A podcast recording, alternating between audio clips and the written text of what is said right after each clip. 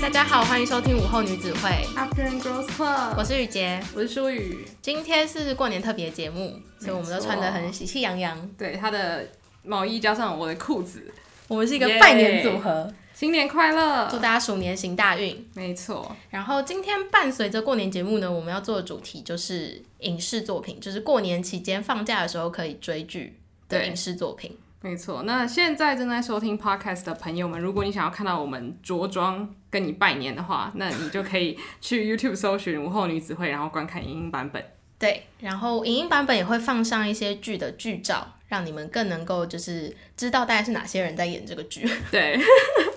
然后刚刚说到过年为什么要追剧，因为过年大家都不想跟亲戚干等眼嘛，或者是聊天聊一些很尴尬的话题啊，所以为了避免亲戚询问我的工作状态或者是感情情况。我们就把他的这些问题转移到那个偶像剧的男女主角身上，对，或者是假如说你过年有很多一个人的时间嘛，像年假好几天，可能初一、初二吃完饭之后，剩下的时间都在家里躺着，不知道要干嘛。嗯、那我们这些片单就可以让你在无聊的时候，哎，有一些参考，你就可以不无聊。对，把自己的人生就是塞满一点东西，不要开始思考说啊，我真的是过着一个很悲惨的人生啊。对 所以除了听我们 podcast 之外呢，你剩下的时间都还是可以很充实的度过，而且这些都是我们自己看过，然后觉得非常非常想推荐给大家的作品。没错，那就开始吧。好，那首先第一弹呢，我们要跟大家推荐的是最适合是全家或者是三五好友聚在一起看的。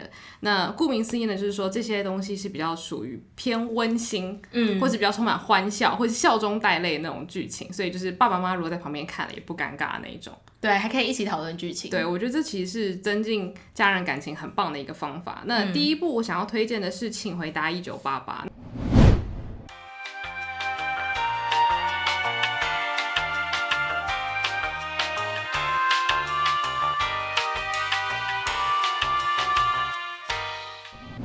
其实，请回答系列如果有在看韩剧的人，应该都蛮知道的。就是没有看过，应该也听过。那我个人是只有看过《请回答一九九七》，我没有看过《请回答一九九四》。嗯，然后一九八八是最新的一部。然后这一部大概是我大二的时候看的吧。那它其实《请回答》系列就是有点怀旧的感觉，有点像是《光阴的故事》那种感觉。啊，对对。其实我觉得台湾最接近的作品就是《光阴的故事》。我超爱《光阴的故事》，我也超喜欢。嗯，所以我觉得如果你是喜欢看有一点点怀旧感觉的。剧情的人的话，那你应该会非常喜欢《请回答》，而且因为他的怀旧不是说是你阿公阿妈看了觉得哇好开心，是你跟你的爸爸妈妈看都会觉得说啊，这就是我们当年小时候会出现的状况。因为其实一九八八并不是我们两个的年代，我们还没有出生。对，其实一九八八是属于我爸妈那个年代，所以其实这一部是最适合给爸爸妈妈看的，因为他们看的时候会看到自己的小时候，然后青少年。有到小时候吗？有。一九八八，就是一九八八的时候，是这些人大概是青少年的时期，所以他们出生的时候在更以前嘛。啊、oh. 对.所以一九八八大概就是现在我们爸妈或是叔叔阿姨的，算是青少年代的感觉，嗯、所以他们看的时候会特别有感觉。虽然是韩国，可是其实我觉得那个年代的华人圈对韩国人影响很大，所以他们就很喜欢周润发什么的。哦、oh.，所以你看的时候会，你你就是我爸妈会觉得说啊，对对对，当年我们也很喜欢这些东西。那是港片风靡的时候，对对对，嗯、就是那时候港片正红，所以其实那时候还没有韩流，嗯，所以我就觉得很有趣。然后其实它的时代感虽然很重，但是我觉得它其实最重要的都是《请回答》系列里面的亲情、友情跟爱情。嗯，对，我那时候其实还蛮惊讶，是我自己看了很喜欢，所以我就推荐给我的朋友，然后我爸，然后还有我的阿姨什么的。结果大家看完之后都跟我说，就是太喜欢了，哦、很感动，而且是真的会流泪。的那种，就是每个人流泪的地方都完全不一样。例如说，可能有角色是谈恋爱的地方，你很感动；或者是有的是是结婚，或者甚至是某个妈妈对另外一个邻居妈妈说了某一句话，然后就会觉得说，只有妈妈才会懂那个心情。就是有很多每个人都可以从里面找到属于自己很珍贵的片段。嗯，然后我就会觉得说，其实这一部你看完，你会真的很想要去珍惜你身边的家人朋友。嗯，因为他就是把一个时代的缩影给你看，可是那个时代终究会过去。所以你就会觉得说，那你应该要在属于你的那个时代好好的活一遍那种感觉 啊，所以我觉得有一点，有点感动。我记得我看第一集就哭了，我也是。嗯、我我那时候是我记得我好像是看到关于兄弟姐妹那一段，我是是兄弟姐妹吗？我有点忘了，但是跟亲情相关，嗯，然后配上他那个主题曲，他们的音乐真的选的很好，因为它主要就是讲一个社区内的好几个邻居之间的类似。邻里之间的感情，然后还有青梅竹马一起长大。如果讲成台湾比较相关的话，就是眷村的故事。哦，对对对对对，对所以我才会觉得一直让我想到那个光阴的故事。对。所以就是看的时候会很怀念当年，就是邻居之间感情是真的就像是家族一样的。你怀念什么？你有没有经历过？就是会觉得说，哎呀，当年的台湾、欸、原来是那样啊！对，遥想当年。但是就是如果你是想要看，例如说比较养眼啊，帅哥美女什么，嗯、这一部也有。这一部片他演的主角，现在大家比较知道的应该就是《Girls Day》的惠利，她是女主角。嗯、然后有算是有双男主角，嗯，一个是柳俊烈，一个是朴宝剑。嗯，那如果大家比较知道的话，我觉得会是朴宝剑。嗯，因为他算是后来就出演一些比较偶像剧类的。然后柳俊烈他是比较算实力派的演员吧，然后大家都说他是一个丑帅的男生。嗯，可是真的很多人看了这一部之后，完全被他圈粉，就我是那一位。嗯，对，他真的就是，就你不要看海报，因为你看海报，你一定会觉得他很丑。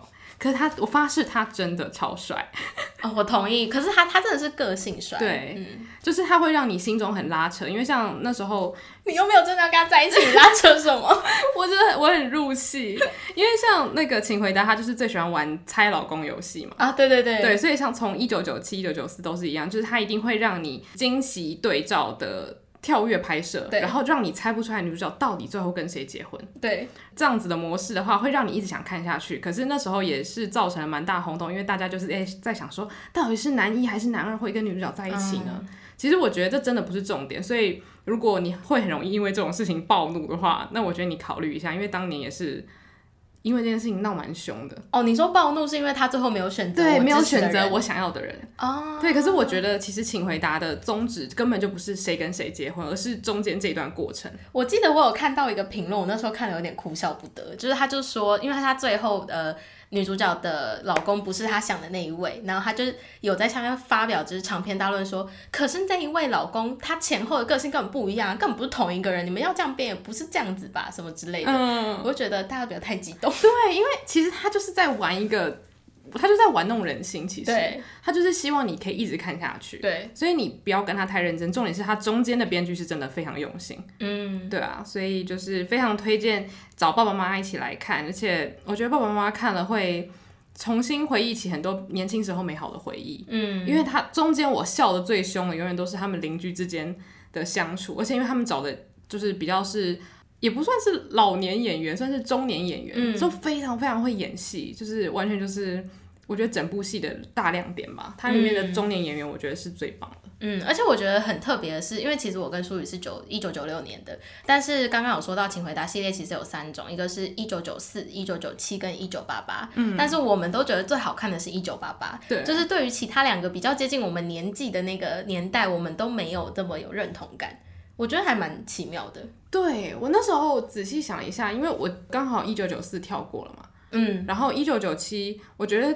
很大一个重点是，它很强调爱情跟友情的成分。哦哦、对对对对。可是我觉得亲情这部分，我是后来发现最有趣的，而且是最历久不衰嘛。嗯、就是不管是哪个年代的亲情，你都可以觉得说，这就是我家。嗯，对。然后就反而是当年，因为一九九七比较强调是那个年代他们在追星。对，然后其实我对他们那时候追星文化没有太大连接感，虽然很好看，嗯，但是会觉得说，哦，我在看那个年代的人追星，而不是觉得说，啊，我跟你们一样有同样的悸动那种感觉，嗯，对。但是我觉得《请回答》系列，如果你有时间的话，是都可以追。但是第一部我一定还是会推荐《一九八八》。嗯，而且看完就会对整个韩国的近代历史算是蛮了解。对。但是，但这个历史也不是说什么总统是谁啊，或是一些什么重大的社会案件什么之类，是你了解他们的民间习俗是怎么样养成的。对对对。嗯。所以、就是，虽然抄这些知识好像没什么用。就你大概知道当年谁很红，什么广告造成了轰动，对对对，对增加国际观了，冷知识的感觉，对对对，增加国际观就说啦，英文不用很好，看韩剧嘛，对 嘛，对，所以就是这是什么烂建议？很多我身边的朋友听到《请回答一九八八》会有一种不知道这部片在讲什么。我记得，因为我你说大二的时候嘛，嗯、他是大二的时候出来嘛，对对对，我大概大二。我好像大三才看，因为大二那时候刚出来，我朋友就是极度推荐说你一定要看，还是叫我过年看。他说他过年每次都一定会必看重看的，就是《请回答》系列的某一些。然后那时候一九八八还没出来的时候，他最爱是一九九七。然后后来一九八八一出来，他就说你一定要看。我就是觉得说首先它的剧名我不懂，什么叫做请回答？对，谁要来回答？谁要回答什么？而且一九八八韩国社会干我屁事，就 是 就是我不懂啊。然后是后来必须很。就是认真跟大家讲为什么会看，就是因为朴宝剑，然后这么帅的脸，对我就是肤浅，就是因为朴宝剑当时有演另外一部戏叫做《Remember Me》，嗯，然后那部戏他在里面是精湛的演出，因为他演的是一个反派的，对，比较反派，但是又是小高知识分子，因为是一个律师，但是反派，然后很迷人。我看那个就是彻底迷上朴宝剑，然后我就去看了《一九八八》，就《一九八八》，我迷上的不是朴宝剑，是柳俊烈。呜，没错，就是宝剑，对不起，只有漂亮的皮囊好像不太够哦。但我真的要被揍了。朴宝剑其实也演的很好，对，但是就是柳俊烈这个角色太有魅力了，只能这样讲。对。对，可是柳俊烈这角色也可以说是万年男二的型。哦，对。对耶。可是他有特色，就是特色在他不是俊俏的外表，嗯，因为男二通常都是俊俏又有钱又有风度，但是柳俊烈有点像相反，对，但他是有风度的，只是他平常还是一个有点小花头。对，我觉得他都会让你想到那种每个人可能班上都会有那么几个男生，就是其实是很关心女生的，可他说出来的话是有点贱贱的。对对对对对。可是你事后回想的时候，可能他其实是喜欢你的。对对。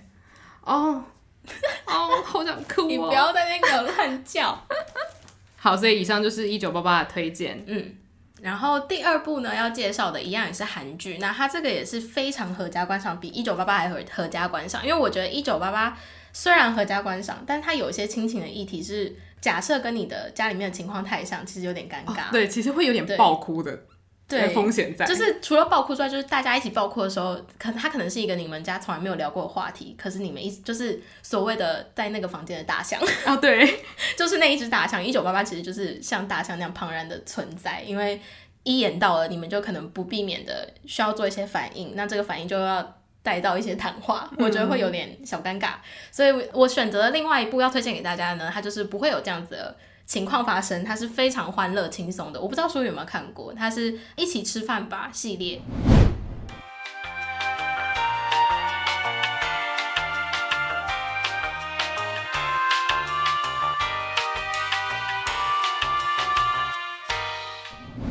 一起吃饭吧，它总共有两季，然后他的主演者是尹斗俊。然后他每他两季的男呃女主角是不一样的，我觉得这比较特别。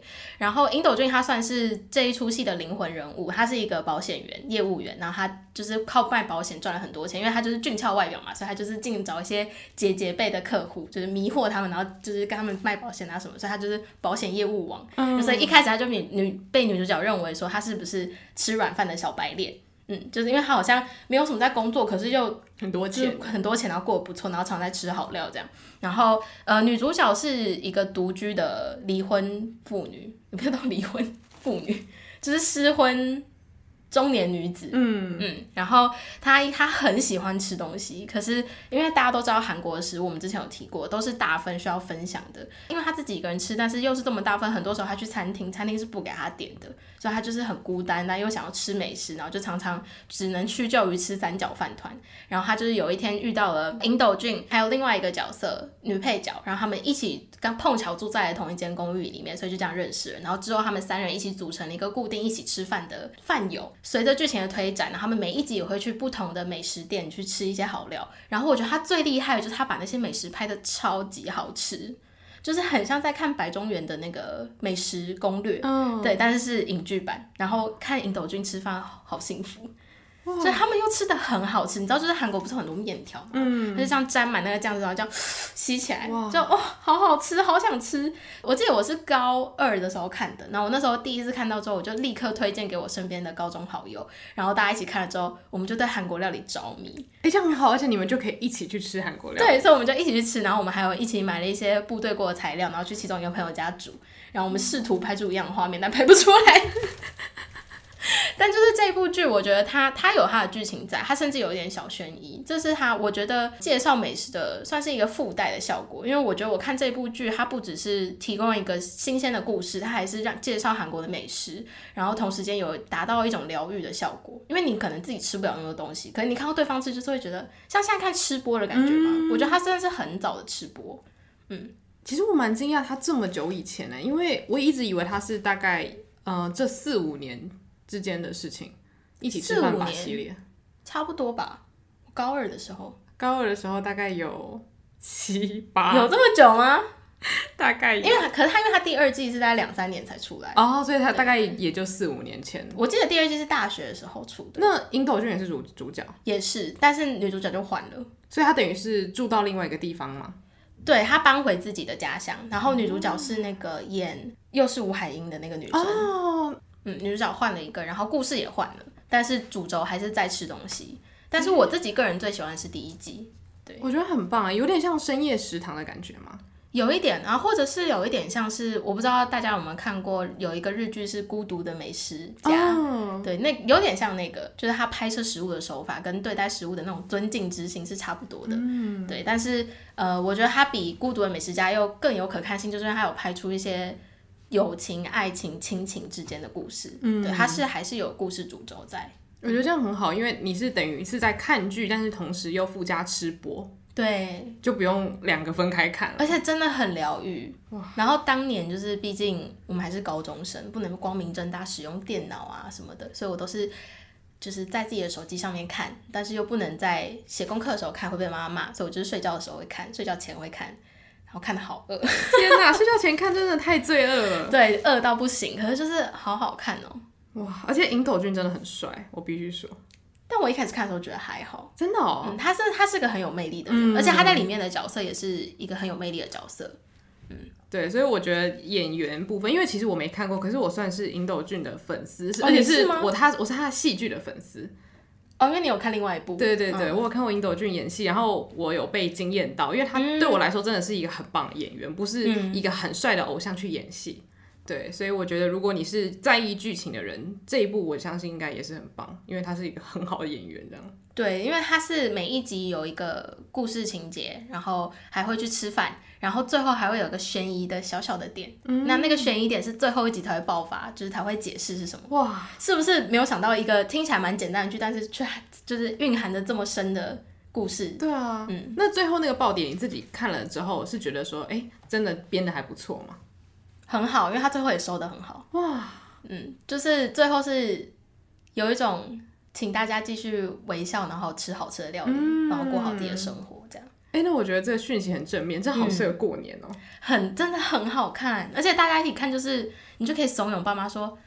哎、欸，你看那食物那么好吃，我们去韩国玩一下啦。对啊，然后或者是就叫爸妈煮韩式料理，或者是大家一起出去吃个饭之类的。嗯嗯，对，而且应该会有蛮多话题可以讲。嗯，哦，我觉得这部好棒哦，真的是合家观赏。你今年过年可以看。好，太棒了。好，那接下来呢，我们要进入到第三部。那第三部其实比较特别，它是一部古装剧。嗯，那其实我个人。并没有特别喜欢看古装剧，就是我还是那种会特别避开古装剧的人。我只有看过像什么《甄嬛传》，就是如果真的很红，红到发紫，我才有可能会去看这样。因为我个人不喜欢古装剧的原因，就是一定会有宫斗，嗯，然后我讨厌宫斗，因为写不好的宫斗就会很可怕，嗯，所以我个人如果真的要看的话，我通常喜欢看虚构的古装剧。哦，oh. 对，因为我觉得虚构的东西，你人为可以做的变更是很大的。因为如果你乱搞史实的话，大家就会觉得，那你为什么要拍这个东西？你就是教我们错误的历史。所以这一部呢，叫做《新入史官邱海林》，那它是大概几个月前的片而已，非常非常新，在 Netflix 上面就可以找到片源。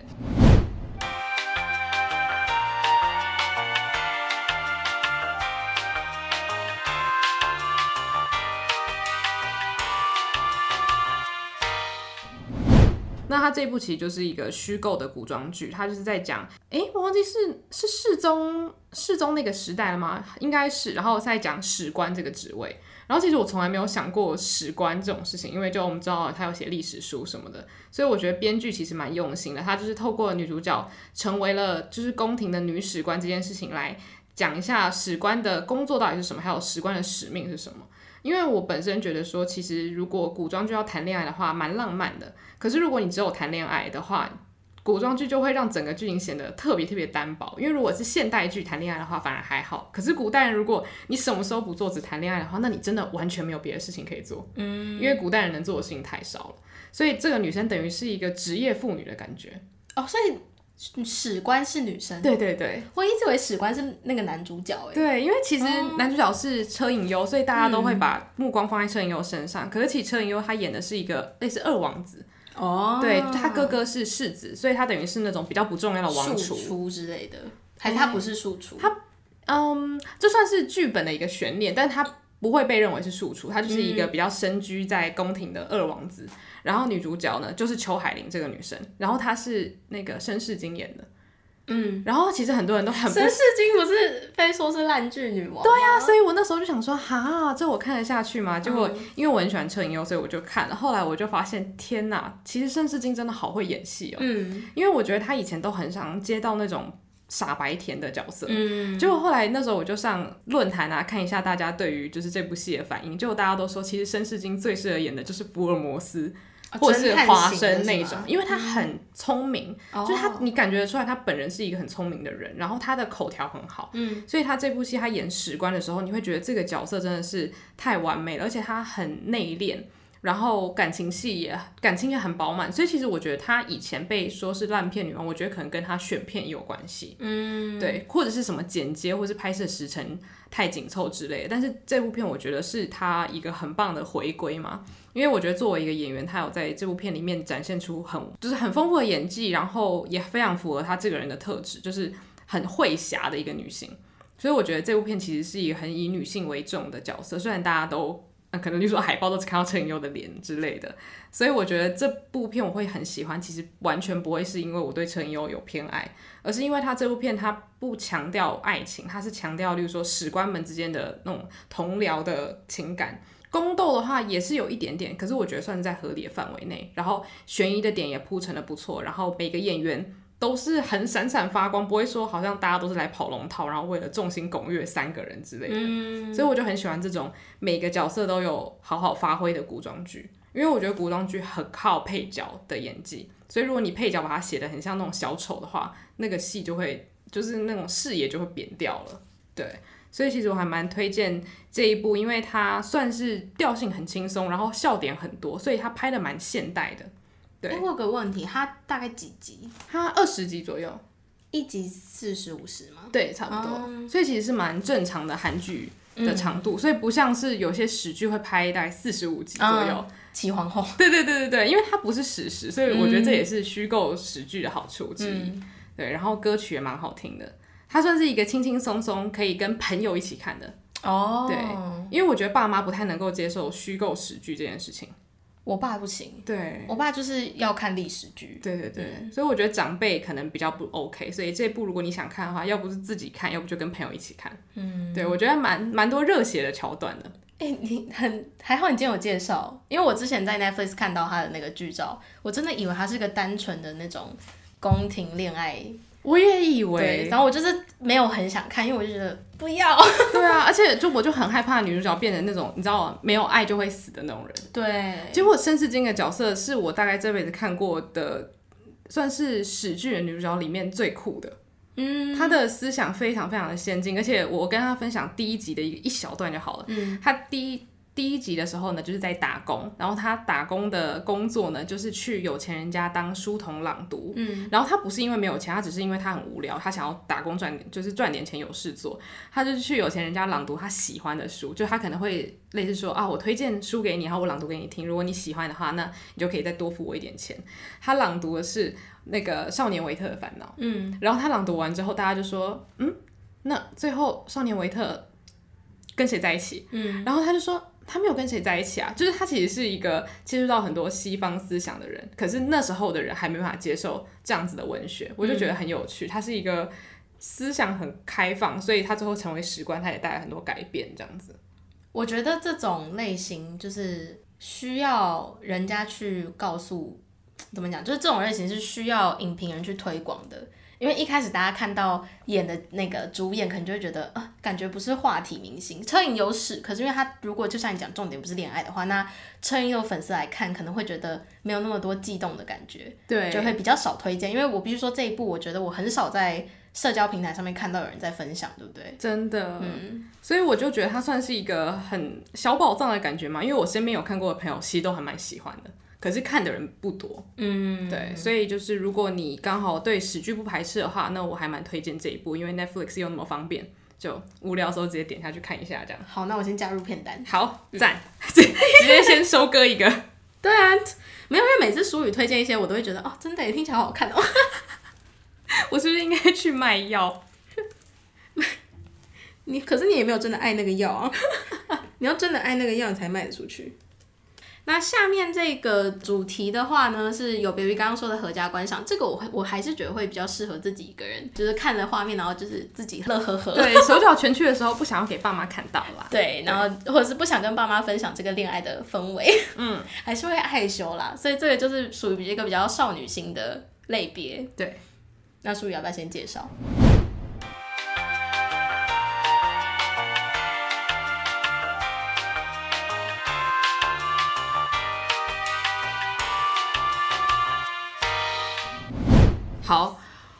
刚刚才分享完就是车银优的戏，那接下来这一部还是车银优的戏。对耶，因为其实这一部就是让我、嗯、第一部让我认识车银优的韩剧，然后因为我本来对于那种什么大家说的什么脸蛋天才，我超级不屑一顾，因为我不喜欢大家对于外貌就是太过执着，然后好像一个人长得好看就怎么样。所以那时候我的 ID 是江南美人上映的时候，大家都说哇，男主角非常非常的帅，我想说帅能干嘛？帅能当饭吃吗？不要看。就后来我刚好就是在 PTT 乱滑，就我就滑到一个心得文，他说我的 ID 是江南美人，很好看的原因是因为主角的智商都在线，然后每一个角色都有很好的发展，大家都没有说，例如说女二就很坏，然后坏到底，然后最后被大家讨厌，然后就觉得诶，听起来好像还不错，因为我喜欢这样子的校园剧。所以我就想好姑且一看，结果我就跌入那个大坑，然后呢变成车银优的狂粉，然后最后还变 Astro 粉丝，超级可怕。那这一部我后来就推荐给我很多身边的女性朋友，因为其实“江南美人”这个字就是在讽刺那些有去江南整形的女生，所以她们虽然是美人，可是她们是整形的美人，就是她们等于是在讲说，哦，我们知道你很漂亮，可是你是假的。嗯，所以其实这个故事的女主角她就是一个从小对自己还没有自信，然后没有自信到她最后决定去整形。然后他展开他大学生活，那就是故事线是从他大概大一新生的时候开始讲。那其实我大概在看第一、第二集的时候，我就很很有感触吧，因为就是其实大部分的人应该都经历过，就是那种小时候觉得自己很不足，或者是外貌上有很多缺陷。你又看到那些长得漂亮的人得到很多好处的时候，就会觉得自己到底是犯了什么错，需要被这样子对待。所以我觉得大概第一、第二集，我觉得他的那个调性就蛮清楚，他就是。拍出韩国人，或是韩国年轻人，或者这个社会对于外貌太过执着的这个现象，然后他也不算是很锐利的去抨击嘛，他等于是用很轻松的校园喜剧，还有爱情剧去包装这个议题。然后其实我觉得做的蛮棒的，因为我很欣赏导演他在刻画爱情戏的时候，是用那种不是很多粉红泡泡的，就是比如说很多接吻什么的，但是他是很会掌控那个。氛围，例如说男女主角可能撑一把雨伞，然后再讲一件很正常的事情，可是你却觉得就是啊，为什么我的脸越来越热？好可怕，好可怕，真的超恐怖！我那时候就想说，怎么会有一部校园爱情剧可以如此让人悸动呢？就是这一部，但我必须说我没有悸动啊，真的吗？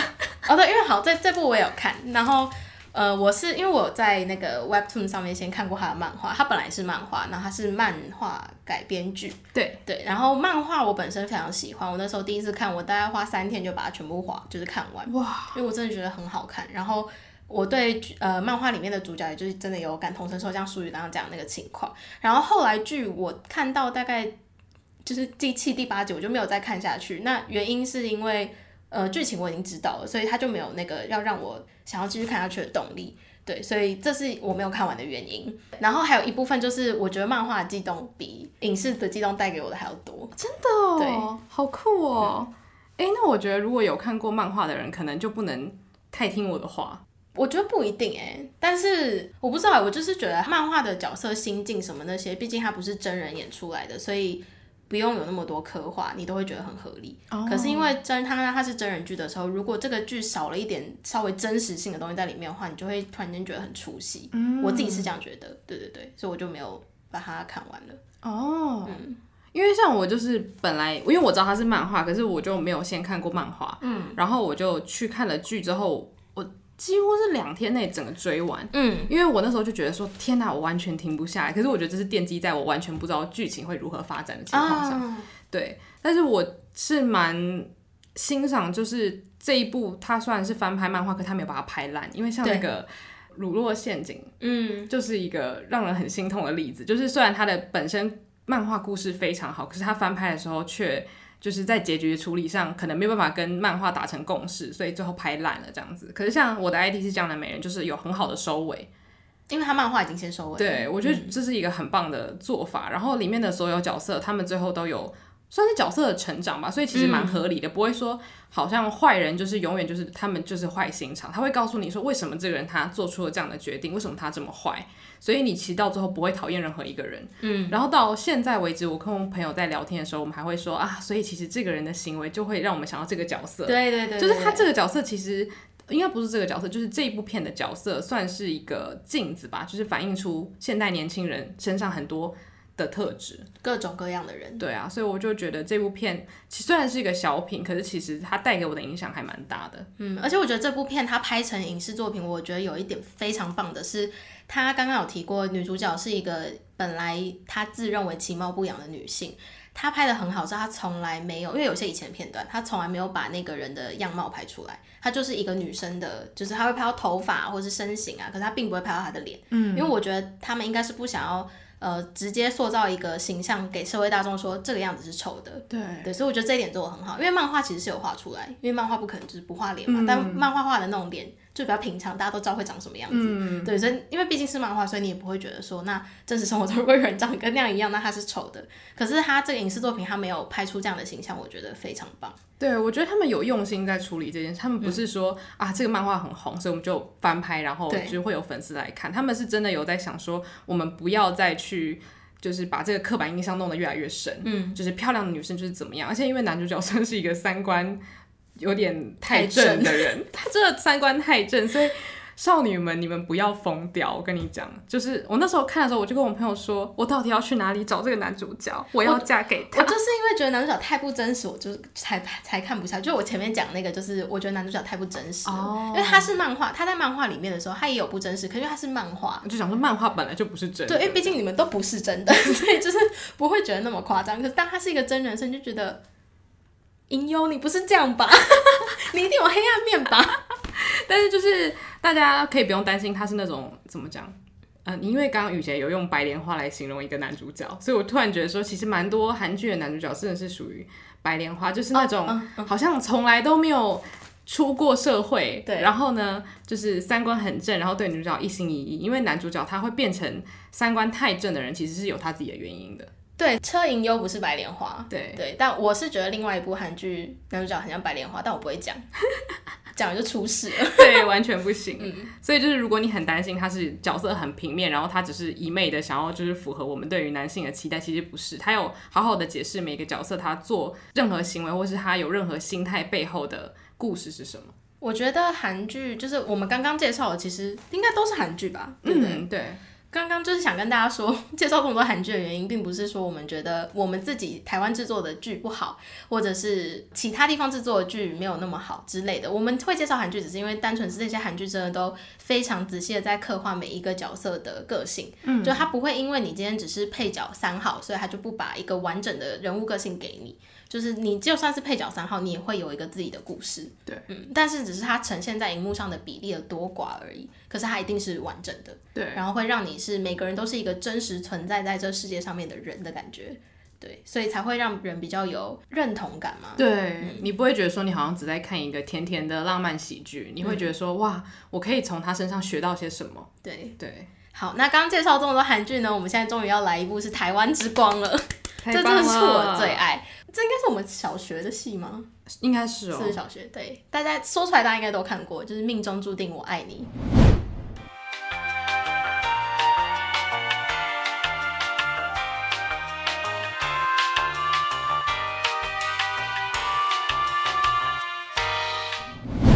阮经天、陈乔恩跟那个个男生陈楚河，陈楚河主演的一个算是浪漫喜剧嘛。嗯嗯。然后他这部剧刚推出来的时间，就是在台湾偶像剧最红的两千年代，对不对？全盛时期。没错。然后一开始出来的时候，我记得对于小学生来说，好像有一点点稍微成熟的话题，对不对？尤其他大概第一、二集就比较有成人画面出现。对哦，我觉得他第一、他第二集有一个很好笑的是那个。呃，因为他整个故事是发生在男女主角有点像是酒后乱性后发生的事情，嗯、然后他要拍酒后乱性那个片段的时候，他有用火车跟过车过隧道，我就是火车过就是反复过隧道这个画面，台湾人真的好幽默，我真的要疯掉。反正就是，我就在划那个网页，就看到有人分享说这个真的是一绝，都没有人想到可以这样拍什么之类，然后我才想到说。是这个意思啊！天哪！哦，而且我想到了，他火车过完那个山洞，反复过完之后，还有一个飞机起飞。我有，我记得，我想起来，真的很厉害。然后就是加上，我觉得那个时候阮经天的演技真的是爆发的时候。陈乔安，陈乔安，我一定要得罪多少人？陈乔恩也是，嗯，而且阮经天的这个角色，他就是有点皮皮，但是又可爱可爱、单纯单纯的这样。嗯、然后陈乔恩就是一个大家都很容易忘记的角色，就是一般人。我记得他在里面也是心仪哦，对，而且他那时候不是就是因为他是便利贴女孩，嗯、变得非常非常红。对，对，对，对，对，然后我觉得他算是第一部台湾非常完整的偶像爱情剧，就是他演的那个主角的历程很长，他有点像是。前半段是在演说他们一开始遇到酒后乱性这件事情，然后呃，心仪跟纪存希之间发生的一些爱恨情仇，但是又有点真实面，然后又有点可爱这样，然后一直到中间发生了一件巨大的事情之后，开始转折，心仪的人生有了什么样的改变，然后纪存希的个性跟人生有了什么样的改变，所以它有点像是成长戏剧的感觉，嗯，不是说男女主角在一起，故事结束，对对，然后中间也不会有太过狗血的剧情，都是还蛮真实的。然后你会，我记得这这是我第一次看台湾的偶像剧看到哭，哇，真的，嗯，就是中间那个重大事情发生的时候，嗯、我真的是跟着陈乔恩一起大哭，陈乔恩一起大哭，你这样很像在对那个麦克风大吼他的名字，我不知道我今天嘴巴怎么了。因为我觉得这一部我还蛮清楚记得，就是每一个角色在演的时候，你会觉得他们的情绪是很真实的。嗯，他们哭不是那种好眼泪滴几滴，然后这样就是一滴清泪掉下来，他是真心的感受到那个悲伤，然后再哭，然后大家是哭到眼睛鼻子红。对，就是我觉得你认真在拍跟在演戏的时候，其实观众是感觉得出来，然后那个人气也有反映在上面。对哦，对，而且这一部剧就是我们刚刚提到的那种韩剧，它的每一个配角的角色刻画都非常的完整。嗯，就是像是心仪的大姐、二姐是什么样的个性，心仪的妈妈又是什么样的个性，甚至是心仪的舅舅还是什么，反正就是一个很远的亲戚，也都有一个明确的个性在。对啊，我觉得其实配角好看的时候，大家会更容易迷上这部剧，因为配角是最容易有笑点的。对，因为配角的那个弹性很大，所以如果你找了好的演员，然后你又给他足够空间，他其实就有很多可以就是自由去填补那个空间的表演的机会嘛。对，对，我看这部的时候，我就真的觉得配角太厉害了。要是没有这些配角，我会觉得这部戏好像就没那么精彩。嗯。对啊，所以我觉得真的是台湾之光，我好希望可以多几部，就是因为我相信台湾其实好看的戏真的很多，我自己也看过不少。可是像这样子好看，然后又全台轰动的戏，真的越来越少了。嗯，而且他他会把它放到粉红泡泡里面，是季存希跟心仪的一些情感纠葛，真的都演的蛮好的。嗯，嗯，因为我觉得台湾的偶像剧很常会。沦落到只有一个形式，就是你知道，时间到了哦，壁咚，哎、欸，时间到了，好拍男主角洗澡，哎、欸，时间到了，拍他们两个撞在一起接吻，这样，就是，哎、欸，对，你知道，就是他这部戏没有那么明确，就是时间到了要做什么，而是因为那个氛围自然而然发生下去的事情，所以才会有让人激动的感觉。嗯，对，我觉得要让人出其不意，可是又自然而然，对，就是真实人生的感觉。应该吧，但没有那么梦幻，就是真实人生，你不会刚好 参加游轮，然后就遇到一个富二代，然后还跟他发生酒后乱性，是也先不要啊，是不太可能啦，应该啦，你是你为人不要太放荡，应该不太可能。哦，所以命中注定我爱你真的是台剧，我觉得算是台剧之光。嗯，对。所以希望如果各位有什么推荐的台剧的话，也欢迎告诉我们。因为最近其实我看的台剧真的越来越少了，但我觉得有比已经比前五年前好很多了。嗯，现在的台剧，对，嗯，因为越来越多好。现在大家越爱看那种比较不是偏爱情的。